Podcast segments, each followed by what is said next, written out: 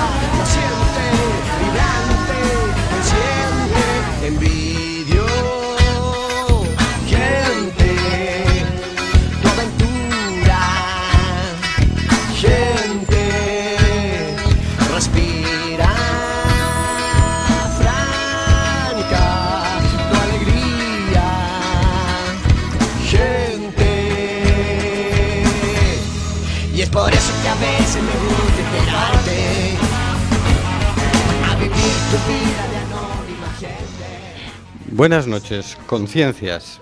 Vamos a nuestro mundo.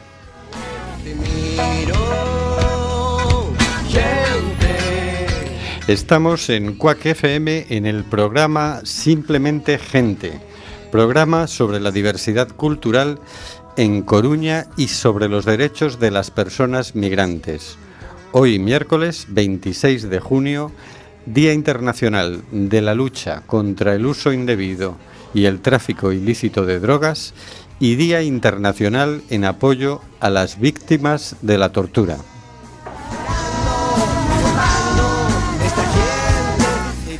Volvemos a las ondas, volvemos a la frecuencia modulada. Estamos de nuevo en el 103.4. Las ciudadanas y ciudadanos tenemos derecho a comunicar. Mal que le pese a la Junta de Galicia, que recurrió la sentencia del Tribunal Superior de Justicia de Galicia, que nos reconoce el derecho a emitir en frecuencia modulada. Por cierto, el Tribunal Supremo resolvió no admitir a trámite este recurso de la Junta, a la que además le impuso el pago de las costas procesales. Cuac vuelve. Recuerda, nos puedes enviar tus opiniones y comentarios en directo por WhatsApp al 644-737-303 o por Facebook a simplemente gente en Cuac FM. Nos encanta saber que estás ahí.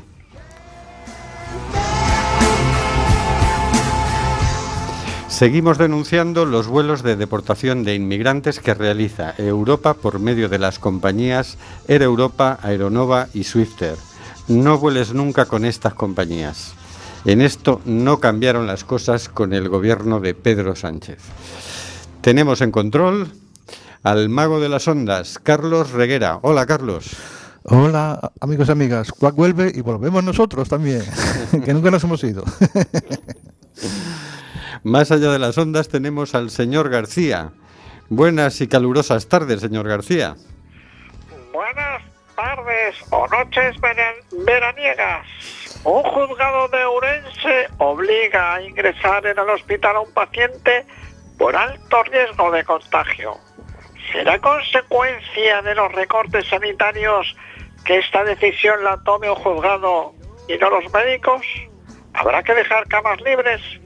¿Firmarán las recetas los fiscales o el abogado defensor?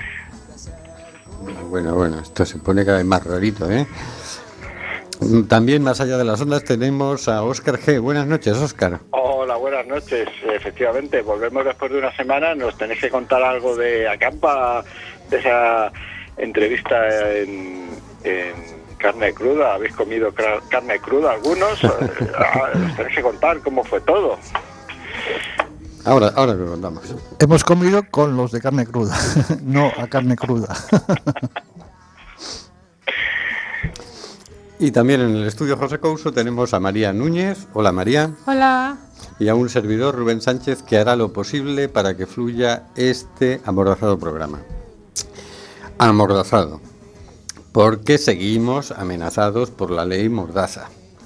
Estamos en el programa Simplemente Gente en Cuac FM, emitiendo nuevamente por el 103.4 de la frecuencia modulada. Hablemos un, dos minutitos de Acampa. Se celebró Acampa, efectivamente. Tuvimos el honor del primer día eh, intervenir en, el programa de carne cruda, formamos parte de las primeras entrevistas. Carne Cruda hizo un programa en directo ante el público allí en los jardines de Méndez Núñez. Que se emitió hoy, ¿no? acampa. Ayer. Hoy. Ayer, Hoy. ayer a las 10 de la mañana. Ayer a las 10 de la mañana. O sea, lo podéis escuchar en el podcast de Carne De Cruda. Carne Cruda. Y yo recomiendo que lo escuchéis porque la verdad es que eh, los testimonios de las dos mujeres que estaban formando eran vuestras invitadas. Mm. Eh, una, ella, una era Ginette Bedoya y la otra era... La otra era Aisa, no me acuerdo el, no- el apellido. Espera, que te lo digo yo, que lo busco Lo buscas en el programa. Enseguida, sí, te lo digo yo. Ginette es la subdirectora del periódico Tiempo, que es el periódico principal en Colombia.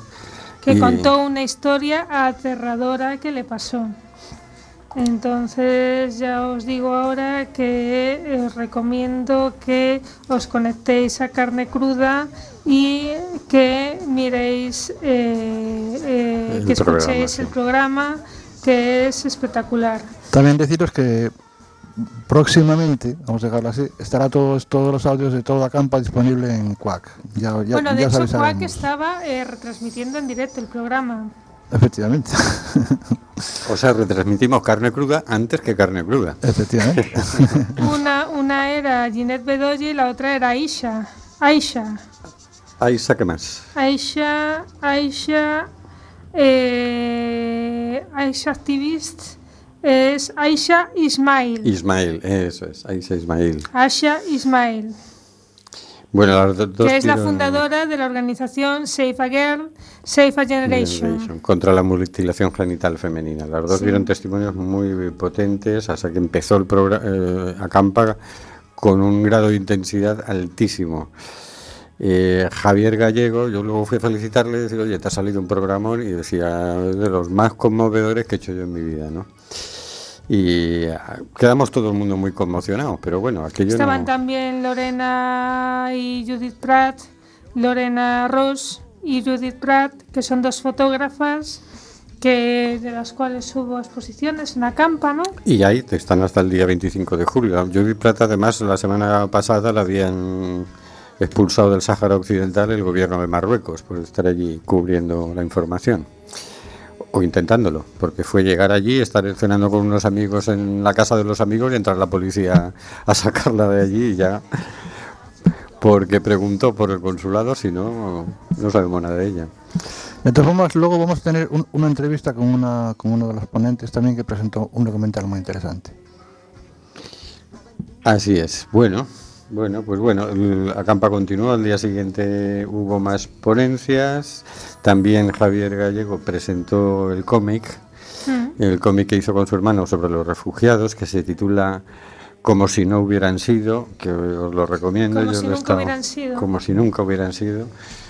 Que es muy bueno, te hace ponerte en, en la piel de los que naufragan, porque él decía, tenemos imágenes de los que se salvan, pero no de los que no se salvan. Y ese cómic pone imágenes de los que no se salvan, ¿no? Y está basado en una poesía que escribió él y es muy buena la poesía y te transmite mucho la situación. Te pones en el pellejo de los, de los que naufragan, ¿no? Y bueno, el día sí, el viernes, el, sábado, el último día, tercer día de acampa, acabó con el, eh, encuentro en el que participó Ginette Bedoya nuevamente y Kadi Atsuga, que nos traía testimonios del Congo, de la situación en el Congo, de cómo allí para, para quitarles el coltán lo que se desata es asesinatos, eh, esclavismo, violaciones. Pero no asesinatos de cualquier manera. Lo que se, sucede, se, desata es tortura pura y dura y lo que se desa- desata es un sadismo que no tiene límites. Porque no se, no se mata a la gente, se, se, se la tortura primero, se le hace lo más cruel que se le puede hacer y al final ni siquiera algunos ni siquiera los matan, los dejan vivos después para, de Para que lo vivir- cuenten, claro. de Sí, sí. vivir eh, experiencias muy extremas, muy duras y muy desgarradoras. Toda una estrategia de terror para poder eh, seguir saqueando las minas de coltán del Congo. Bueno, la verdad, en resumen, ha sido una campa muy intensa, tal como preveíamos. No sabíamos cómo se iba a manifestar, pero decíamos esto de que además de ser mujeres expertas, traigan su propia experiencia, ¿no? Mm, Ya amenazaba con darle un plus de intensidad, pero bueno, eso ha sido tremendo. El público estábamos por momentos sin respiración, conectadísimos con lo que nos estaban diciendo y, la emoción se desbordaba en aplausos, en bueno, incluso la traductora en el último encuentro tuvo que dejar de traducir, no podía, se echaba las manos a la cabeza al traducir las barbaridades que nos estaba contando Kadiatsuba, ¿no? Eh, creo que ha servido para, para que todos tomemos conciencia de una situación del feminicidio con las refugiadas. A mí por lo menos la palabra feminicidio ya me ha cogido mucha más carga de la que tenía porque no es lo mismo que te- mm, leer sobre el tema en abstracto que, que que te pongan delante de la cara un poco las experiencias, ¿no? Y más si te las pone gente afectada por esas experiencias. Entonces, pues bueno, creo que ha sido un gran paso adelante en la toma de conciencia de, de la situación y vamos a ver qué resulta de eso. No sé, Oscar. Yo lo que os recomiendo es que os hagáis, que compréis sin mayor demora el, el, El catálogo. el catálogo de, de Acampa, que si me sacan una foto, lo enseñamos aquí, lo subimos en, en, En el blog, en el en blog, Facebook, en el Instagram. Facebook y lo subimos también en Instagram. Hay que hacerse con este catálogo que es una preciosidad. Una preciosidad y, y aquí podéis ver algunas de las fotos que se pueden ver en las, pos- en las exposiciones que están todavía en marcha y que pero- pero- podéis ver Pero digo yo, que en vez de esa- aparte de la foto, vamos a decir eh, la página web de Acampa, donde, conseguir ese, ese catálogo, digo yo, no sé, de alguna forma habrá... Sí, la cosa es meterse en la web de Acampa, que es redeacampa.org, y ahí viene el correo electrónico en el que se puede, se puede pedir. El catálogo, hay que decirlo, está diseñado por Aitana Tubio, que es una diseñadora fantástica, que es la responsable de la imagen de Acampa y que lo hace extraordinariamente bien. Si alguien está interesado, puede escribir a acampa.redacampa.org. Y desde aquí felicitamos nuevamente a Rosalía y a Raquel, que las entrevistamos hace dos semanas para que nos contaran la programación de Acampa, porque efectivamente han hecho una programación estupendísima. estupendísima. ¿Y qué más quieres que te contemos, Oscar? Yo creo que esto como aperitivo, pues si no, habría que... de- Dedicamos el programa, dedicar ¿verdad? el programa entero para Acampa, pero... Se lo merece, se lo merece. ¿eh? Ya, ya, pero no, hoy no está pensado para Acampa. Ya iremos poniendo pildoritas en los próximos programas. Bueno, pues vamos con el editorial. Eh, en el, hace dos semanas, en el último programa, eh, comentamos que había quedado visto para sentencia el caso de Samba Martínez. Pues bien, la justicia ha absuelto al único acusado presente, otros dos se fugaron, por la muerte de Samba Martínez y apunta a la responsabilidad de la Administración. Por lo visto, el CETI, Centro de Internamiento Temporal de Extranjeros de Melilla, le había hecho la prueba del VIH, pero no lo comunicó al CIE de Aluche. Esto hubiera bastado para salvarle la vida a Samba. Samba era una persona que entró en- a España y a los tres meses fue recluida en el CIE de Aluche. No había cometido ningún delito, pero era negra y fue identificada. Estaba en situación irregular. Según la ley de extranjería, para entrar en España, si provienes de ciertos países, necesitas, además de tu pasaporte, un visado. Es decir, tu derecho a la libre circulación depende de tu país de origen. También depende de tu situación económica. Si eres millonaria o millonario, conseguirás fácilmente el visado. Si no, no. La ley de extranjería recorta, por decirlo suavemente, los derechos humanos de las personas de ciertos países y de ciertas clases sociales. España, como país firmante de la Declaración Universal de Derechos Humanos, no debería legislar en contra de la misma. Esa es la verdadera irregularidad y no la de Samba. Si no existiera la ley de extranjería, Sambria, Samba habría ido al médico, habría recibido tratamiento y hoy estaría viva. Si no existieran los centros de internamiento extranjeros, Samba habría ido al médico y habría recibido tratamiento y hoy estaría viva. Si en los centros de internamiento de extranjeros se respetara a las personas y se las tratara con dignidad, Samba hoy estaría viva. Si los médicos que la atendieron le hubieran tratado con respeto y dignidad, Samba Martínez hoy estaría viva. Pero ha dicho el juzgado de lo penal número 21 de Madrid que el fallo médico no fue para tanto, que no merece castigo. Todo un sistema racista y xenófobo ha matado a Samba Martínez y ese mismo sistema se ha absuelto a sí mismo. Tendremos que elegir entre el sistema y la conciencia humana.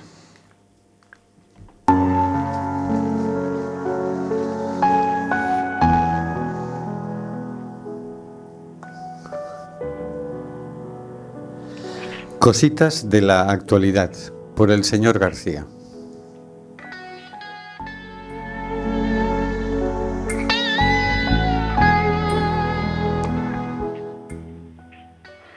Esta semana compartimos con vosotros el Atlas de la Migración. Una muestra, un atlas que muestra las personas en que las personas en movimiento aportan oportunidades y beneficios. Este atlas que fue presentado con motivo del Día Mundial de Refugiados el pasado 20 de junio, ha sido elaborado por la Fundación Rosa de Luxemburgo y que lo publicó el pasado martes 18.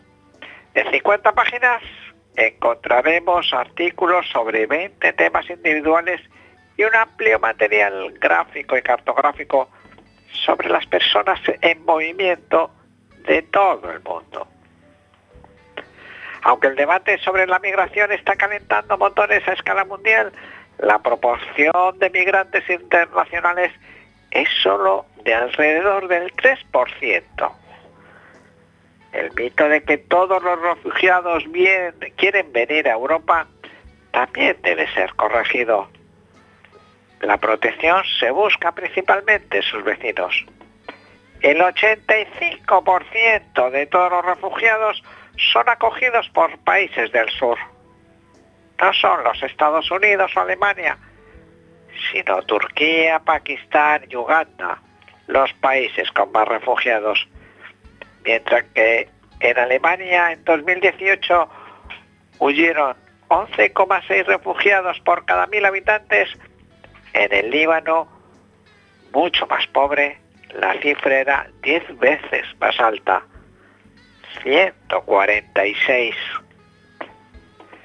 Este atlas pretende cambiar la visión de la migración y sus actores para así contribuir a un debate más objetivo. Los mapas y gráficos elaborados muestran que la migración, aunque se produce en todas partes del mundo, no representa una amenaza ni para las sociedades de los países de destino ni para las de origen. Por el contrario, hay oportunidades y ventajas.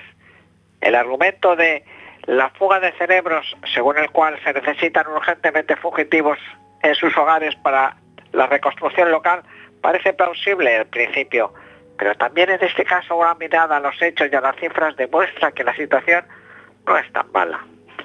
Entre otras cosas, Las remesas de los migrantes a sus familias en sus países de origen significan una gran ayuda, un gran apoyo para las personas y las estructuras de los países de origen.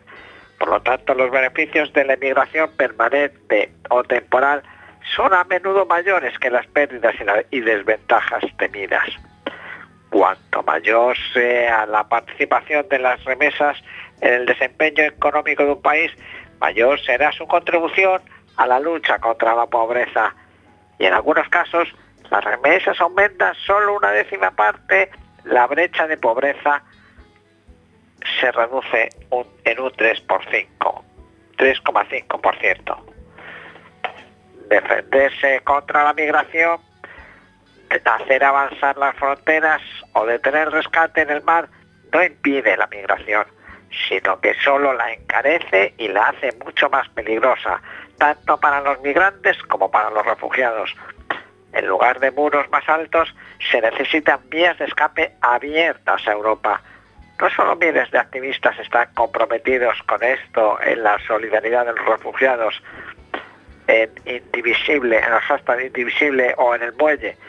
Además, la semana pasada, alcaldes y gobiernos municipales fundaron una alianza, Safe Harbor, en el ayuntamiento de Berlín. 60 ciudades alemanas han unido sus fuerzas para formar esta alianza y abogar por una política de refugiados humanitarios y por la acogida de los rescatados de la angustia en el mar. Alemania necesita inmigración, dice este informe. Para el año 2030 se prevé una escasez de 435.000 trabajadores en ese país europeo.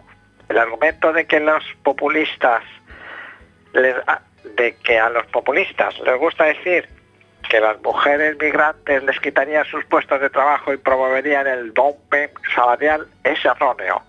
No se ha demostrado estadísticamente que existe una relación entre la alta inmigración y el alto desempleo o la caída de los salarios.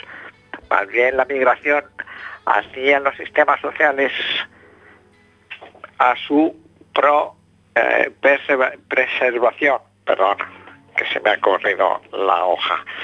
La inmigración no solo alivia y estabiliza la carga de los fondos de seguro de enfermedad legales, son principalmente los jóvenes lo que tienden, los que tienden a gastar menos en atención sanitaria. Por regla general, se aplica lo siguiente, las llegadas se convierten en contribuyentes. El año de migración está ahora disponible para su descarga gratuita en alemán y en inglés. Pondremos los enlaces en el Facebook y en el blog. Ante estos datos, parece que el tema migratorio es usado por ciertos poderes, los que están y no se quieren mover, para fomentar la desconfianza, el recelo y el miedo. ¿No será una estrategia para que nada cambie? No sé para qué será la estrategia, pero sí parece que les gusta, porque comentaba ahora María, los de Vox están insistiendo en el tema. Parece que en Madrid están poniendo condiciones con, Sí, con sí, el asunto sí, de la inmigración. ¿no? Sí, sí, están ahí, pero vamos, con el tema de la migración, de que, de que incluso quieren que los, que los propios países de envío paguen la, la, la sanidad de los migrantes, obligarles a pagar la sanidad de los migrantes y quieren, vamos, o sea, les quieren recortar todo el tema de la sanidad a los migrantes irregulares. Es como si los que vienen huyendo de la barbarie en Guinea, por ejemplo, vinieran a hacer turismo sanitario. Es como, yo no sé qué imagen tienen ellos de la inmigración, porque dices, hombre, los únicos que hacían turismo sanitario, que yo sepa, eran los ingleses, que sí, para ciertas cosas que aquí cubría la seguridad social allí no se las cubría, venían aquí a, a hacerse las operaciones. Pero no tiene nada que ver con el grueso de la inmigración que tenemos, ¿no? Y ponerse racista no parece que vaya a ser solución de nada, sino que en todo caso complicará las cosas para todos, ¿no?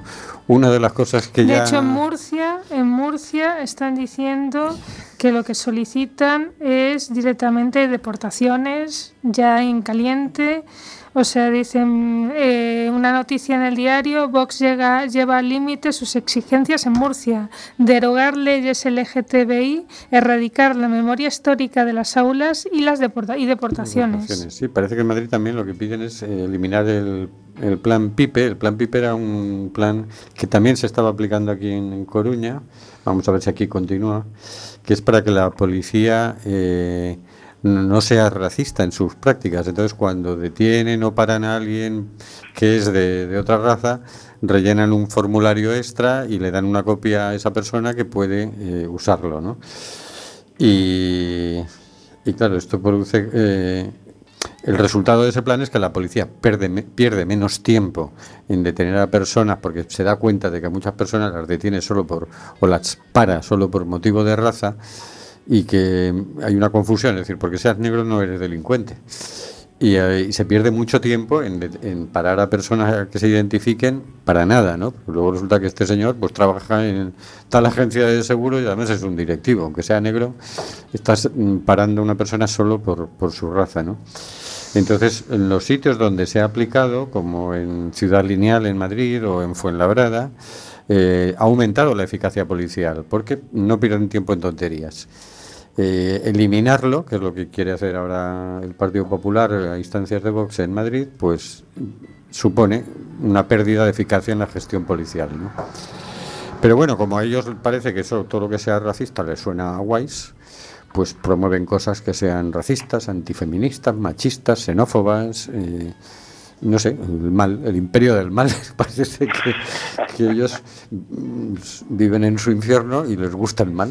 Claro, el problema es que son claves para que, para que, por ejemplo, el PP pueda recuperar Madrid. Sí, sí, son las Eh, o, o puedan no perder la Comunidad de Madrid tras un montón de años ahí instalados. Entonces, claro, eh, al final eh, estas condiciones que deberían ser inaceptables absolutamente, eh, Díaz Ayuso, que está deseosa de gobernar en, en- en la Comunidad de Madrid, ya ha dicho que bueno que ella va a mediar y que está dispuesta a aceptar alguna de estas condiciones, a, a- bueno pues a, a modificar algunas cosillas que de la ley LGTBI y tal con tal de gobernar. Es decir, con tal de pillar ese sillón.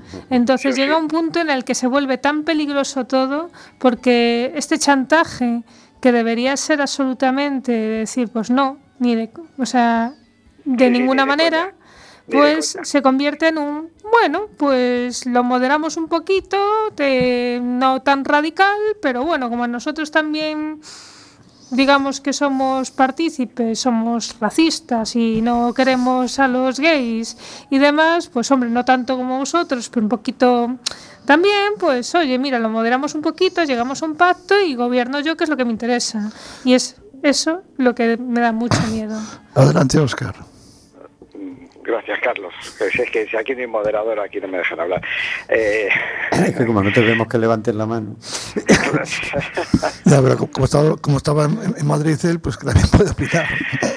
eh, a ver, todo eh, lo que a mí me queda claro con este informe que me lo leeré con detenimiento es que todo el discurso ese que está promoviendo Vox, que está secundando Ciudadanos y PP, está basado en, en, en datos falsos, manipulados y totalmente tergiversados. O sea, eso y eso yo creo que habría que incidir. Toda esa información, todos esos datos que dan es falso. Y, si no falso es mm, eh, muy, muy muy manipulado. Y hay que tener en cuenta que, que el poder, mm, lo que la pregunta que lanzaba el señor García, yo estoy con él. O sea, todo esto, todo esta eh, revolución, este eh, acoso, todo es para que nadie cambie. Están haciendo, en teoría, que cambie las cosas para que nadie cambie. Todos los avances que se han conseguido mm, los están cuestionando porque estos avances iban hacia, profundizar en esos avances. La dirección hace relativamente nada era hacia profundizar en todos los avances que estaban en marcha. Pero claro, hay que pararlo porque no pueden cambiar los, los poderes establecidos, que si no, la gente puede pensar por su cuenta. Y eso es muy peligroso. Bueno, no te creas, ¿eh? que, luego tampoco pensa- pensamos tanto. No, no, actualmente, o sea, actualmente pensamos lo que pensamos. Pero imagínate que pensáramos un poquito, cinco minutos al día. ¿Y ¿Quién no se cuestionaría Ahí, ahí ya entraríamos en zona peligrosa. Claro, ¿quién no se cuestionaría las relaciones eh, sociales, las relaciones, eh, la- el funcionamiento de la administración, el funcionamiento de la administración con los ciudadanos, el sentido del Estado tal y como está buro- eh, organizado ahora en base a burocracia y, y burocracia? Eh, en las relaciones laborales, ¿quién no se cuestionaría las relaciones? En la distribución de- del tiempo personal. ¿Quién no se cuestionaría todo eso si pensáramos durante cinco minutos? El sentido de la vida. ¿Qué hago yo? ¿Qué he venido yo aquí? Bueno, bueno, bueno, bueno, bueno. Yo, yo creo que Veo que me, me- me está entrando miedo. callo. O sea, sí sería muy me callo, peligroso. me callo sí. porque te, está- te estás asustando, ya lo sé.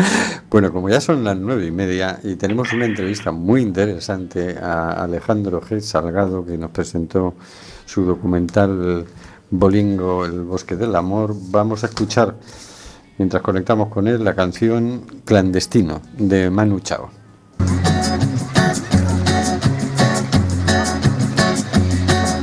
Solo voy con mi pena, sola va mi condena. Correré mi destino para burlar la ley, perdido en el corazón de la grande Babilón. Me dicen el clandestino por no llevar papel. Pa' una ciudad del norte yo me fui a trabajar. Vida la dejé entre Ceuta y Gibraltar. Soy una raya en el mar, fantasma en la ciudad. Mi vida va prohibida, dice la autoridad. Solo voy con mi pena, sola va mi condena. Correré mi destino por no llevar papel, perdido en el corazón Babilón. Me dicen el clandestino, yo soy el quiebra ley. Mano negra clandestina, peruano clandestino, africano clandestino, marihuana ilegal.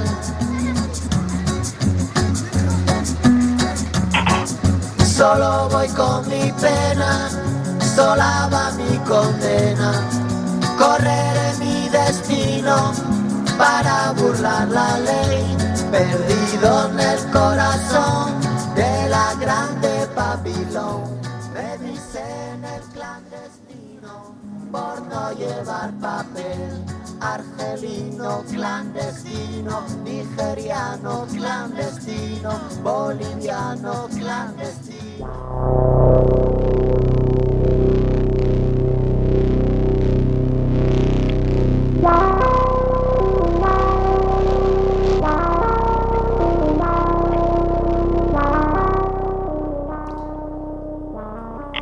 Bienvenidos a Abre los Ojos, el espacio dedicado a dar a conocer el cine más comprometido y reivindicativo.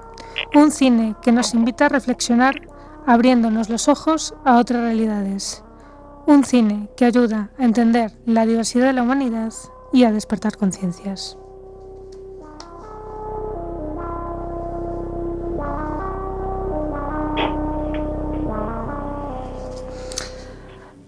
Eh, hace unos días eh, se terminó Acampa y que uno de los documentales que se pasaron eh, dentro de su programación fue el documental Bolingo, El Bosque del Amor, de Alejandro G. Salgado. Eh, este documental cuenta la historia del trayecto que desde el corazón de África realizan las mujeres emigrantes hasta el norte de Marruecos persigui- persiguiendo el sueño europeo. Este viaje interior, que a la vez y sin saberlo se convertirá en un viaje hacia la maternidad, tiene como parada obligada, Bolingo, y los campamentos de espera que existen cerca de la valla de Melilla en Marruecos. Bolingo significa amor en lingada, la lengua de un grupo de migrantes congoleses que decidieron dar un poco de humanidad al drama de la migración en el norte de África. Para ello, crearon un campamento donde pudieran vivir las mujeres emigrantes africanas con sus hijos hasta que las circunstancias les posibilitaran cruzar a Europa.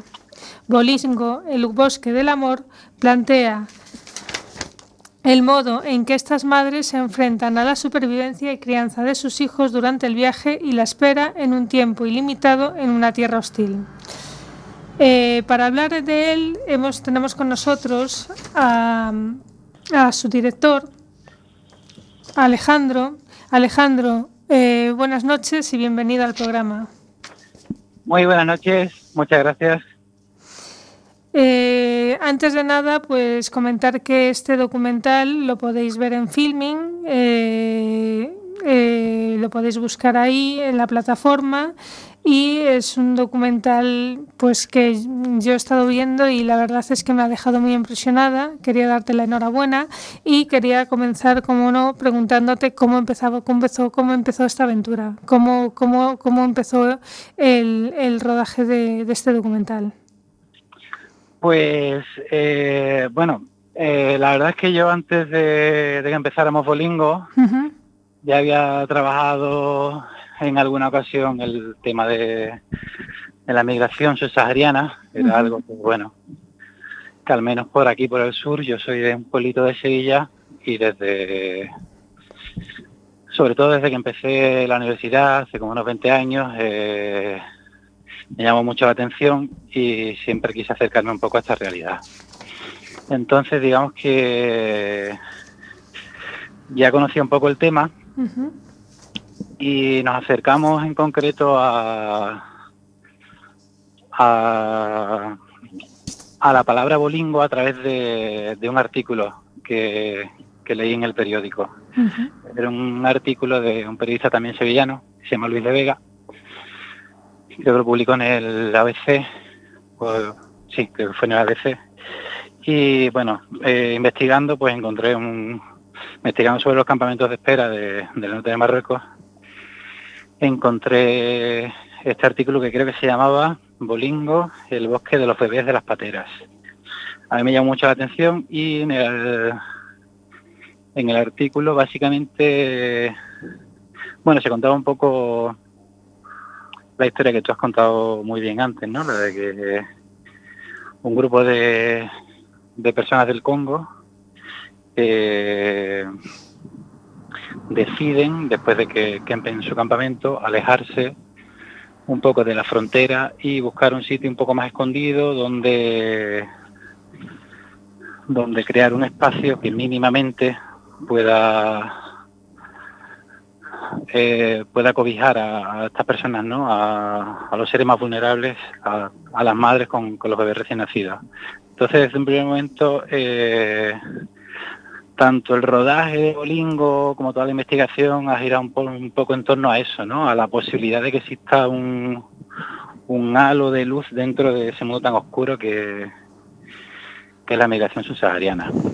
Eh, el documental, las protagonistas y en primer plano eh, son mujeres. Es un documental con una fotografía muy sombría porque las mujeres están en, primer plano, pero eh, eh, como quien dice, eh, con fondo negro, con una iluminación muy oscura. Eh, lo cual le da y, y la verdad es que el plano se acerca mucho. Entonces la verdad es que me ¿por qué eh, le has dado ese tono tan sombrío a, eh, por las por las historias que cuentan Eh, porque es me, me ha- la verdad es que me ha sorprendido un poco la, la oscuridad de la fotografía de la, de la del, del documental. Bueno, la fotografía tiene una doble intención o triple intención. En un primer lugar, eh, después de trabajar mucho y buscar durante mucho tiempo mujeres que quisieran participar en el documental, que se abrieran a trabajar con nosotros, una de las condiciones siempre fue eh, que intentaríamos dentro de lo posible salvaguardar su identidad. Entonces hicimos muchas pruebas de, de fotografía hasta que ellas estuvieron conformes en esa línea sutil en la que jugando la eliminación se desdibujara un poco sus facciones, pero pudieran transmitir toda la verdad que querían transmitir. Eso por un lado. Por otro lado, eh, un poco el arco que mueve la historia de Bolingo, de la, de la película documental en sí, para mí siempre fue una inmersión en un espacio y en un tiempo oscuro. Por eso comienza con una imagen de un atardecer en un bosque y directamente pasamos a una animación que siempre es en negro con líneas en blanco. Y todo ese tránsito que ellas cuentan es, eh, como evidentemente muy pesadillesco y bueno, digamos que el hecho de que el fondo sea completamente negro y jugar con, con esos colores ocres y muy morenos de su piel, con ese fondo negro, subrayaba un poco también esta intención. Eh, estabas comentando ahora mismo eh, una de las partes más importantes del documental, que es conseguir que est estos testimonios, ¿no? O sea, tuvo que ser muy difícil eh, contactar con estas personas y que hablaran tan francamente, contando a cámara esas experiencias de ese, ese, viaje. De, de, ese sueño, ¿no? porque en el, eh, por lo que cuentan eh, eh, se trata de un sueño, un sueño de, de, bueno, de una vida mejor, y, y, hay un viaje eh, que es a vida o muerte, entonces conseguir, ¿cómo, cómo, cómo conseguiste que estas personas, cómo entraste en contacto con ellas y luego cómo consigues que te cuenten sus historias de esta manera tan íntima? Tuvo que ser muy complicado.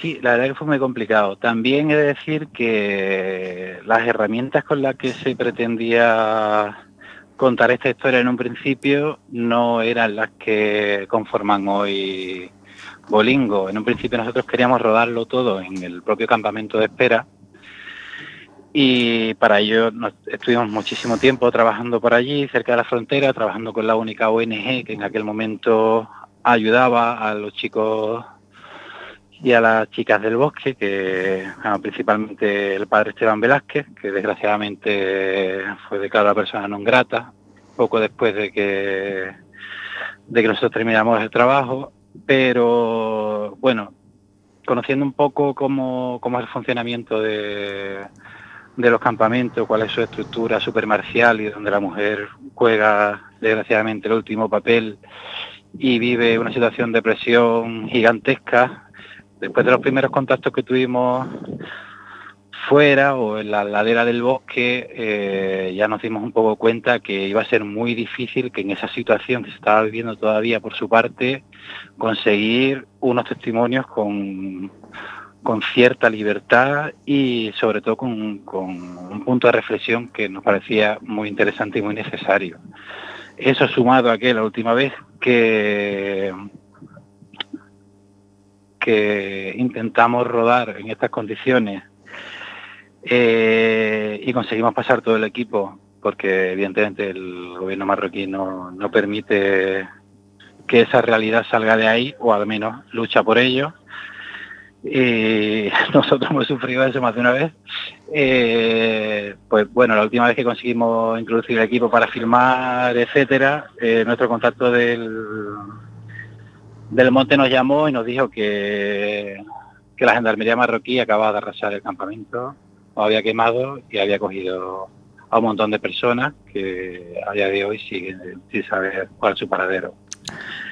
Entonces esto nos hizo reflexionar mucho y nos volvimos volvimos aquí a España y bueno decidimos que teníamos que contar esta historia ahora sí o sí, como fuera, y desde, desde ese momento pensamos que quizá la fórmula eh, mejor para enfrentarnos a esa realidad era buscar mujeres que, que lo hubieran conseguido. Claro, que hubieran conseguido eso. Y bueno, desde ahí hasta que lo conseguimos pasaron unos tres años. ¿Tres años? Sí. Y bueno, empezamos a, a, contactar con diferentes ONG, con diferentes organizaciones que, tuvieran relación con, con, esta realidad, con estas mujeres. Nos costó muchísimo trabajo bueno, en un principio que confiaran en el proyecto, que se pusieran en las manos de unos desconocidos, pero bueno, poco a poco, la verdad que después de bastante tiempo, una mujer súper valiente fue un poco la que abrió la, la veda y, a raíz de ella, eh, y principalmente también a raíz de, de Mape Jorge, una compañera que nos ha hecho muchísimo cable a la hora de, de hacer las entrevistas, de trabajar en la Cruz Blanca de Algeciras, ella principalmente fue la que acabó de, de conseguir acceso a estos perfiles y poder trabajar con ellos y poder hacerlo de la manera más sana posible, porque al final, bueno, estaba abriendo una herida ahí, entonces nosotros siempre contábamos con, con su trabajo y con su apoyo. Y evidentemente las mujeres también, ella siempre estaba presente durante las entrevistas. Sobre todo para que una vez hecha la entrevista y abierta esa herida hubiera un profesional, en este caso ella, que ayudara a que esa herida no se quedara ahí latente, ¿no? Y nosotros uh con las cámaras y es un poco el resumen. Vale. Eh, la verdad es que me ha llamado la atención algunas cosas. Eh, por ejemplo, hablábamos de bosques de bebés eh, y de maternidad, pero claro, yo creo que es importante comentar que eh, en los testimonios estas mujeres comentan que realmente lo que sucede es que estos embarazos se producen en la mayoría de los casos durante el viaje. ¿No? Sí, bueno, se producen tanto en el viaje como en el, como en el bosque. Porque sí, en el bosque pero que son fruto de violaciones en la mayoría de los casos. En muchísimos casos, desgraciadamente, sí. Porque las mujeres son las personas más vulnerables que, que atraviesan el, el desierto y que se enfrentan a realidades muy hostiles y donde no tienen ningún tipo de defensa entonces, muchas veces, y sobre todo desde nuestro punto de vista occidental, sí, tendríamos que colocar una etiqueta de violación. Ah, tiene muchísimos matices esto, es decir, después de nuestra investigación y, y, de haber hablado con muchos perfiles, por ejemplo, a las mujeres les cuesta mucho trabajo decir esa palabra, ¿no? Es decir, me han violado es muy difícil, como una manera para protegerse y para no abrir constantemente esa herida, ellas lo formulan de diferentes formas y bueno, evidentemente la realidad cae por su, por su propio peso. Pues sí es cierto que muchas veces ellas lo formulan como, bueno, busque un chico de compañía, incluso muchas veces esto puede que sea cierto, decir, a alguien que te acompañe en el camino y que sea un poco tu, tu protector, aunque bueno, es muy cuestionable ahí, bueno, que sería una pareja real tal y como la entendemos aquí en, en Europa fuera de ese contexto, es decir, es muy difícil hacer un ejercicio de juicio con respecto a eso. Nosotros siempre hemos intentado que sea su voz la que narre cada episodio vivido, intentar manipular lo menos posible porque nosotros no hemos vivido esa realidad y creo que ante temas tan delicados hay que ser lo más prudente posible y, y dejar a esas personas que sean las que formulen como puedan, como quieran, eh, este tipo de temáticas tan delicadas. Pero bueno, sí, es cierto que la mayoría de los casos no son míos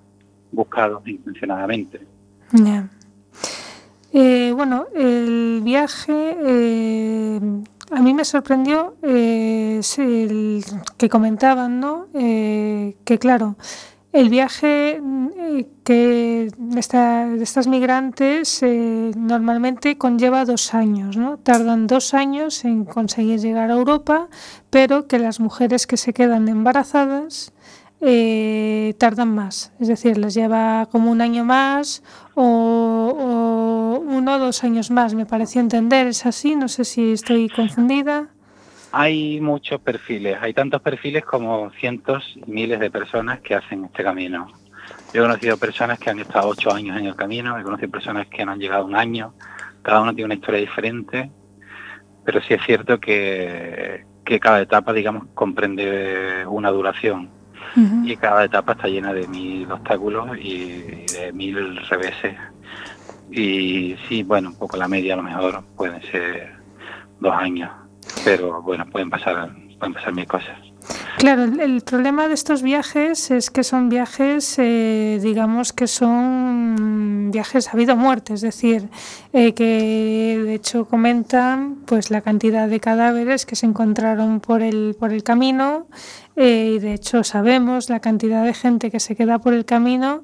Y a mí lo que me llama la atención es que eh, en los testimonios que pude escuchar eh, no, no hablaban de, o sea, es decir, eh, en algunos momentos comentaban que ahora ellas no recomendarían hacer eso, pero sin embargo, eh, pasando lo que está pasando aquí en, Europa, el trato que se le está dando a, los, a las personas migrantes, tanto eh, las que cruzan por el mar como las que llegan por otros lados, eh, ese trato tan terrible que se les da al llegar aquí, incluso esa no oferta de ayuda para como medida disuasoria para que luego ellos no intenten venir, parece que no cala, es decir, eh, hay falta de información, no les llegan esas noticias, es que me, me quedé un poco sorprendida porque, porque entonces todo lo que se está haciendo, que es terrible, lo que se está haciendo aquí, realmente, o sea, es, mm, se está, se, está, se está matando en vano porque tampoco está funcionando, es decir,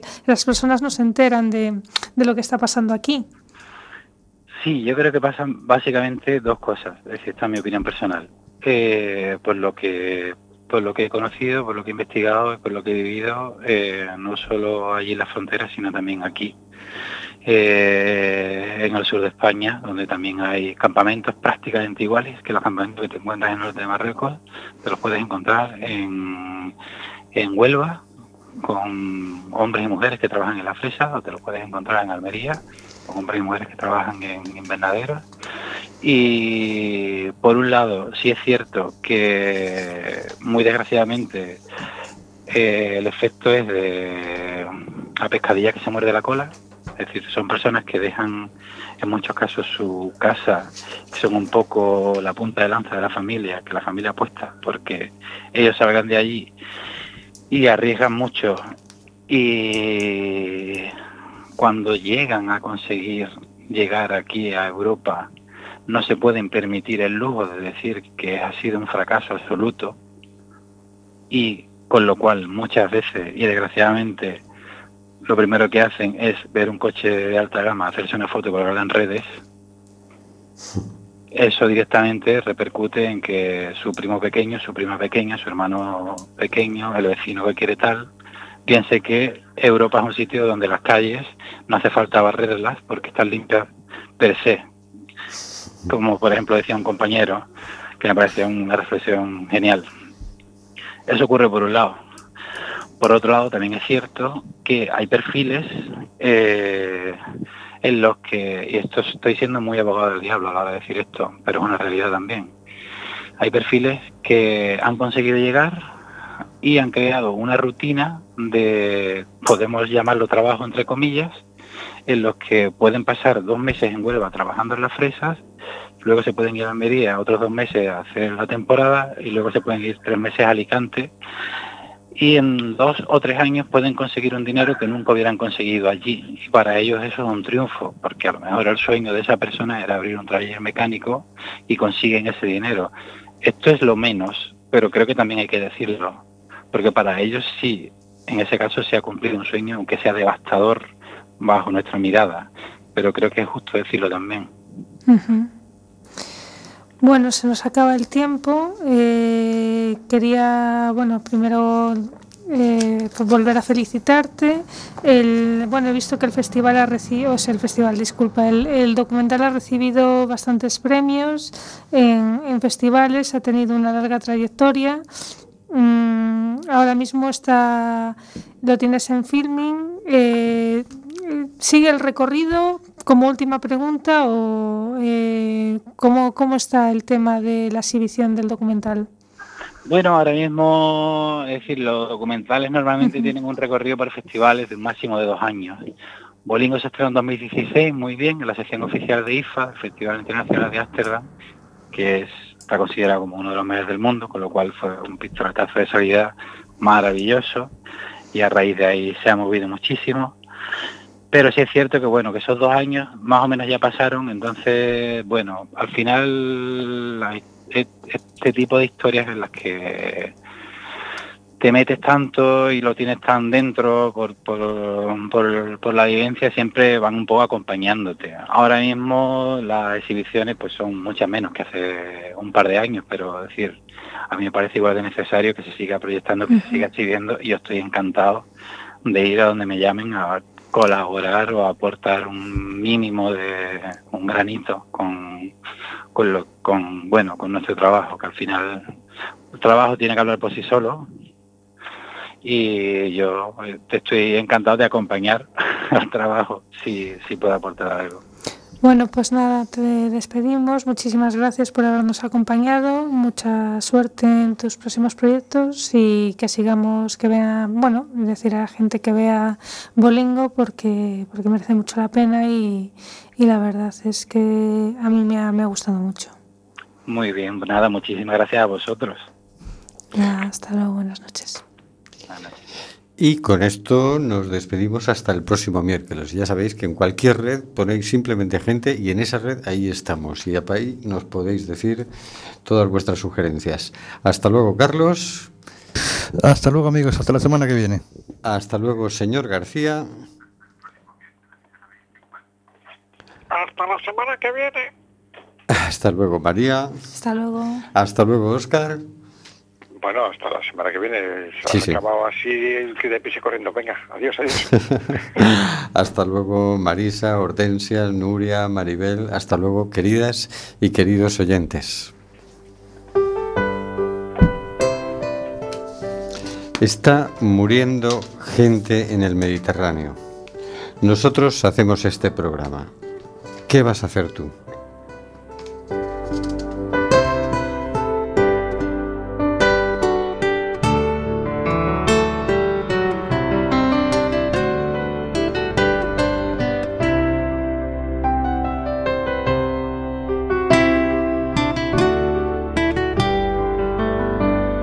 Nos llega el suspiro que alimenta al hijo que vive en Chalpín.